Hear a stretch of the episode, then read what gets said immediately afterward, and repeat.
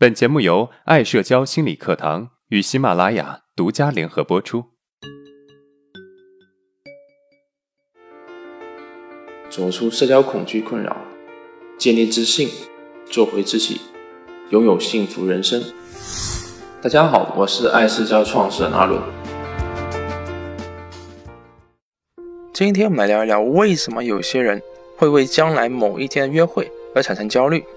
甚至想要逃避已经定下时间的约会。记得我在大学暑假期间，我在外面找了一份销售工作。大学时期我一直是一个自卑内向的人，所以我在暑假期间找了一份门店销售工作。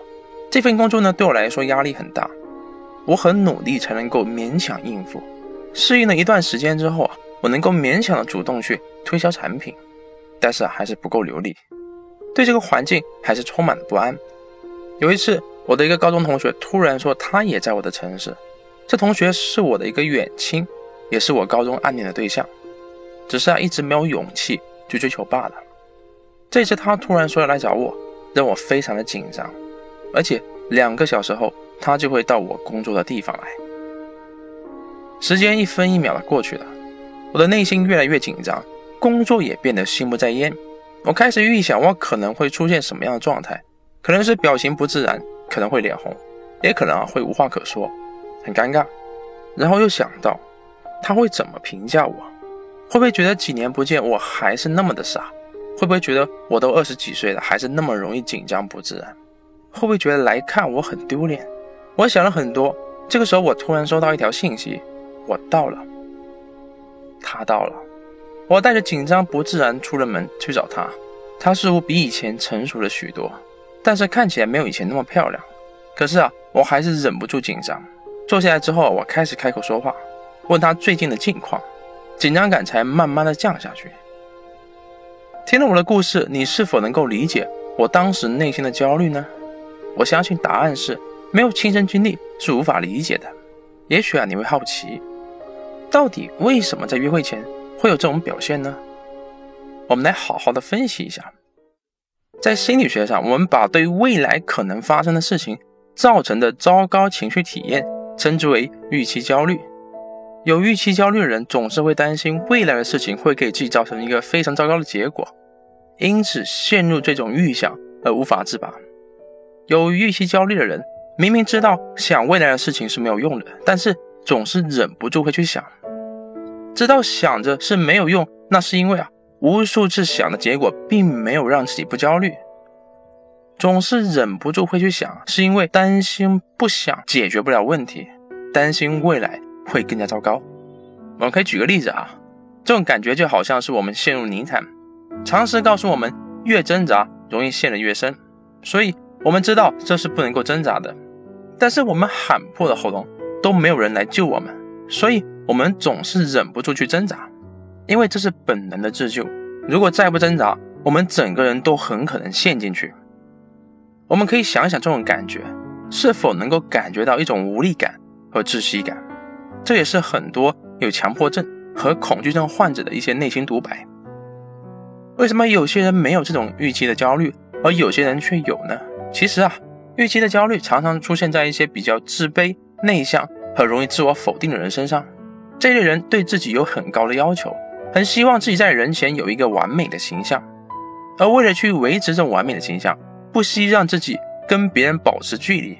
在潜意识深处呢，他们对自己这么说：只要我跟别人保持距离，别人就会认为我是完美的，就不会看到我不完美的一面了。往往啊，越想表现的完美，越容易把事情搞砸，越容易紧张。而当这种人面对到现实的社交，特别是曾经认识的人再次相见，就意味着。可能打破这种自己幻想中的完美，所以就容易产生焦虑，陷入到未来可能发生的糟糕事件的预想之中。这就是为什么我再次见到女同学的时候会产生预期焦虑。既然原因真相大白，那么我们如何解决这种预期焦虑的困扰呢？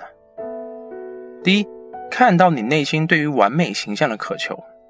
我们一定要看到自己内心对于完美形象的渴求。很多时候啊，我们只是下意识的进入到盲目的焦虑之中，而没有停下来好好的想一想，我们在焦虑的是什么呢？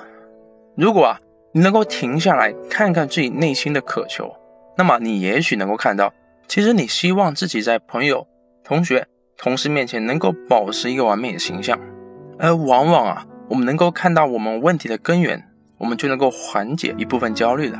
这就好像我们的胃不舒服，而且已经持续两天不舒服了，这个时候呢，我们就会有各种担心。